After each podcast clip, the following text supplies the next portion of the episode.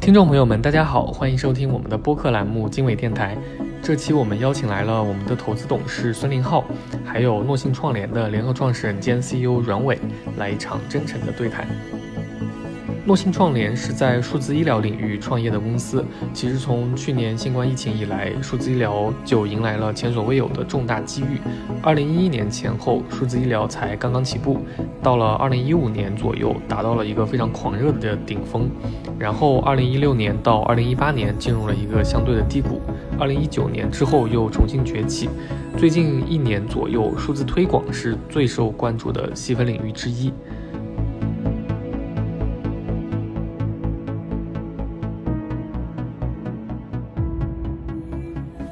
诺信创联在二零一四年成立，一直是想通过新技术和商业模式的创新，来提高整个医药推广业态的效率。目前已经覆盖了中枢神经、慢病、肿瘤等五十多种疾病。在今年上半年，诺信的全新推广网络覆盖了超过两千万人次的患者。诊疗行业中排名前二十的药企中有十九家是诺信的客户。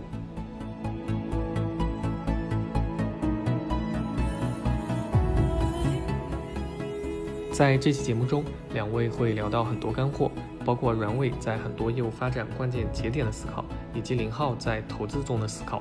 下面我们开始吧。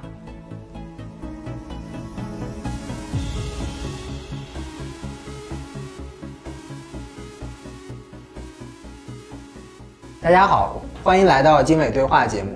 今天我们也非常有幸请到诺信创联的创始人和 CEO 栾伟总来到我们这个节目。非常感谢经纬和 Roger 的邀请，让我们能够有这个机会和大家做一个交流。啊，我们应该是，呃，整个中国投医疗数字化最活跃的基金之一。啊，我们现在已经超过二十家 portfolio 啊，包括像泰美医疗、智云健康、微脉、诺信创联、药研社等等。接下来请 William 介绍一下公司。呃，诺信从二零一五年以来一直专注于在医疗行业，通过新的技术和商业模式的引入。提高整个行业的效率。今年的一月一号到六月三十号，我们整个全新的行业推广网络一共覆盖了超过两千万人次的患者诊疗，覆盖了超过三十五亿的药品 GMV。目前整个行业里边，头部排名前二十的药企有十九家是我们的客户。我们主要集中在像中枢神经、呃慢病、肿瘤等等领域，尤其是在中枢神经领域，应该是。覆盖 SKU 最多，啊，覆盖市场最大的啊，这个创新的推广网络提供商。嗯，啊，非常感谢 William 介绍啊，啊，我知道我们诺信是一四年成立的，就当初为什么想做诺信这个事情？对，呃，那个时候其实我们意识到呢，是整个中国很多所谓的传统行业都出现了一个巨大的机会，嗯，就是从行业的角度来说，啊。出现了不断提升效率的需求，啊，从供给的角度来说，随着新的技术的成熟，随着呃数字化的成熟，随着四 G、五 G 的网络的成熟，啊，让整个行业的效率提升，啊，这可行性越来越高，啊，医疗行业作为一个相对来说进入门槛比较高，啊，也比较传统的行业里边，其实有一个巨大的机会，就是如何能够在推广里边，啊，可以效率变得更高，变得更合规。啊，更合理，啊，越来越多的新的药品啊，新的诊疗方式啊，新的供给上线之后，能够更快的被医生和患者能够知道，能够使用起来。啊，在二零一五年年底开始选择了啊，切入到医疗这个行业进行创业。我其实呃昨天刚翻了一下笔记啊，应该是一六年八月二十四号啊，我们我咱俩第一次聊。对。然后呃我们决定投资，大家达成一致是一九年十二月份，对，就是十二月底那个圣诞节。嗯。啊，我们一直讲我们在医疗数字化投拐点啊，那当时其实就是行业带量采购跟团队认知的双重拐点，所以我其实一直很好奇，就是。您作为一个 CEO 的角度，你觉得诺信在一九年哪个时间点，甚至更早，是是有明确的拐点，发现哦，这个事儿我一定能做成。最早我们认识的时候是二零一六年的下半年，嗯，呃，我记得那个时候我们谈的还不是现在的这个业务，嗯，我们谈的是一个数据产品，对，呃，我们自己内部认为呢，其实真正公司的拐点是从二零一七年开始。那个时候，其实我们自己内部也有很多的讨论，包括我们和客户也有很多的讨论。受到最大挑战的就是数字产品本身、数据化的这个产品本身到底能够创造多少价值？嗯，啊，我们反复的被客户在挑战这个问题，所以我们到了二零一七年，有一个客户啊，我们在进行非常深度的沟通之后，跟我们提到说，你们一直说新的技术啊，数字化、新的模式能够让行业效率变得更高，那要么你们自己来试试。那个时候我们其实有非常非常多的纠结，啊，有非常非常多的讨论，都集中在说，如果我们自己下场，我们从一个简单的技术提供商变成一个。推广服务提供商行不行？那个时候其实听见所有的声音都是说不行，啊，因为有有很多的客户会说，那为什么是你们？但是在二零一七年年底，我们下定决心要 all in 到这个这个新的方向上面来，那为什么我们能够下定这个决心？最最最最根本的一点就是要回到那个问题，到底什么是客户价值，什么是行业价值？现在回过头去看的话呢，就是，呃，不要因为能力边界去给自己框定一个，呃框框，说我只能干这个事儿，不能干那个事儿，啊，这个其实是没有意义的。对，所有所有的动作都要围绕着行业需要什么，客户需要什么，社会需要什么，嗯啊来考虑，啊，因为那个是真正的以终为始。当然，确实另一方面运气也很好。因为一八年基本上就开始四加七，整个四加七政策啊一推开，然后更加迅速的变成全国大量采购之后，我们的这个业务就有了非常非常快速的增长。嗯，所以我们还是这个头晚，我记得其实蛮清楚的。二零年春节很快这个新冠疫情就爆发了，大年初二我们就啊两个 David 拉我们所有投资团队同事在。在开会，然后马上跟被投企业，尤其跟疫情相关的被投企业去聊。对啊，那时候我们在呃聊这个新冠之后我们怎么应对。你怎么看这过去二十个月诺信的变化？呃，在这二十个月里边呢，就是有很多东西其实都在快速的变化啊，就是呃整个行业对于我们这个新的业务形态的接纳程度在迅速的提升啊，我们的客户变得越来越成熟啊，对于新的这个这个。呃，作业模式的理解越来越深。嗯，啊，我们内部的团队有一个非常非常快速的成长，我们的业务方向也变得越来越坚定。但是在这个里边，我们总结下来不变的是一些呃精神上的东西啊，你比如说，呃，创造客户价值，做拿这个正确的事情，强调呃开放，这些东西是一直没有变的。嗯，另外一个没有变的就是我们一直强调，反复的强调去思考。什么是最终这个社会、这个行业所需要的东西？嗯，你比如说，呃，我记得经纬投我们的时候，我们还是一个纯线上的公司，我们还没有线下团队。那但在整个的疫情期间，我们反而建了自己的线下团队。很多人也不理解，你们为什么会建这个线下团队？我们认为这个行业以后变得越来越好，越来越多创新的品种、创新的供给上市，需要一个全新的推广网络啊，所以。变的东西有很多，不变的东西很少，但不变的东西我们认为是更加重要的。刚刚威廉也提到这个组织啊，其实两周前我看你们公众号啊，你们写一篇文章叫“诺信能提供的跟不能提供的”，对我当时还转发给了你，我说这篇非常好啊，好到我觉得不应该公开发出来。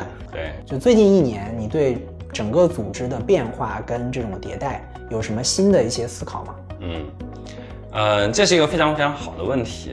在我的观念里边，我一直觉得事儿和人呢是一体两面，因人成事儿，因事儿聚人。我要把一个团队能够建设好，首先要把那件事儿想清楚，你才能够想清楚你需要什么样能力的人，这个是第一个要素。嗯，然后第二个要素，一个高管的匹配呢，主要是两个方面，一个是能力的匹配，一个是价值观的匹配。我们是一个相信长期、鼓励付出、不断强调为社会、为客户创造价值的团队。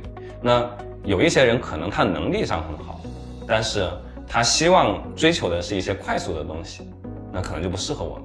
所以要找到一个合适的人，尤其是在啊所谓我们讲的 CEO 减一啊核心团队、高管团队这一层，两个匹配非常非常的重要，一个是能力，一个价值观。对。然后在这个过程之中，其实不可能一步到位，每个人都可以适配成功的。所以还有一点就是能够接受失败。嗯，啊，能够接受失败，我们不断的去试。如果这个人进来不行，那我们设定好标准，不行的话马上淘汰，啊，换新的人进来，有一个开放的心态。刚才 William 提到这个建线下团队要其实是在打大仗啊，这个其实对融资的要求还挺高的。对，我的印象就是你们每次融资从启动到到最后交割，对，其实都很高效，对啊，也相对节约了创始人的时间。对，你对自己融资的能力怎么看？有哪些是可以分享给我们镜头前面这些创始人的？我自己其实觉得我们的融资能力没有很多人觉得。呃，那么强。首先，我觉得融资的能够顺利，最最最最重要的，第一还是你本身业务要在一个健康的状态上面。我觉得这个是一切融资每一轮融资的最最最重要的前提。嗯。然后呢，在这个过程之中，CEO 要扮演一个什么样的角色？我认为 CEO 扮演要扮演的一个是非常非常重要的，就是一个 translator，是一个翻译者。CEO 到底是怎么定位自己的业务？这很重要。然后呢，要用这个。通俗易懂的语言，把它讲出来，让我们的投资人能够理解，啊，这背后的逻辑到底是在哪？另外一点呢，就是我觉得团队非常非常重要。融资其实是非常非常消耗精力的，啊，那如果在这个过程之中你的团队不够给力，可能你的业务就停下来了。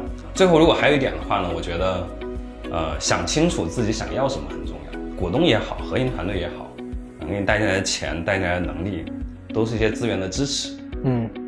那我到底拿什么来换取这些资源的支持？你不可能每一项每一样你都想要的。我要想好我的底线是什么啊？什么是我要坚守的？什么是我可以妥协的？我自己觉得比较健康的投资人和 CEO 的关系是一个相互成就的关系。嗯，经纬在整个过程之中给我最大的感受，第一点，帮忙不添乱啊，比如说这个协议返回速度最快，在条款上最不纠结。啊，在估值上面也支持很多很多给创业者的支持啊，在这个上面我们是有很明确的感受的。然后就是第二点，就是自强则万强啊，这个确实我一直认为是一个 CEO 也好，是一个公司也好啊，最最最最要去关注的，其他都是自然而然一定会有的。对，我觉得这是一个非常清晰的一个分享啊，也非常感谢。你怎么看待？呃，医疗这个行业三到五年它会有什么样的变化？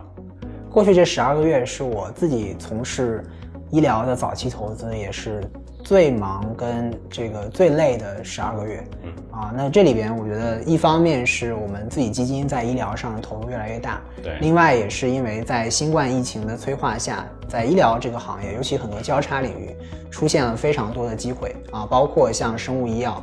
包括这个创新的医疗器械，包括体外诊断，也包括医疗数字化。回到医药营销这个行业，就是我可能是你们所有股东里面唯一一个真正当过医药代表的。对，而且当时是在这个呃上海的社区医院，所以其实是真正的广阔市场的一线的医药代表。我记得我们当时在罗氏的时候，我们那个名片印的挺好的，我们那个名片叫做这个。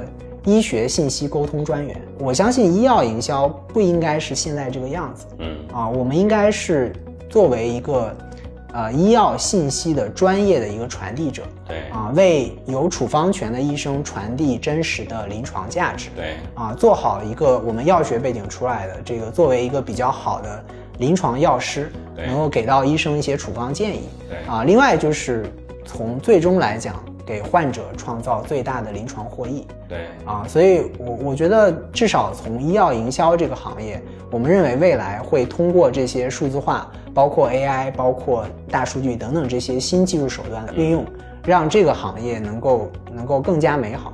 对，这个也是我们的使命和愿景，帮助医生治疗更合理，帮助患者生存更幸福。嗯，非常好。啊，刚才听你聊组织、聊聊人才、聊组织迭代，啊，我其实想到一句话，意思其实就是说，医疗是一个非常长期的行业，医疗的数字化改造是非常有挑战的。对，我们希望啊，我们所见过的创始人跟啊在镜头前的创始人都能在荒岛上迎接属于自己的黎明。谢谢大家，今天也非常感谢 William 的分享，也祝诺信能够发展越来越好。谢谢。好，谢谢罗姐，谢谢金伟。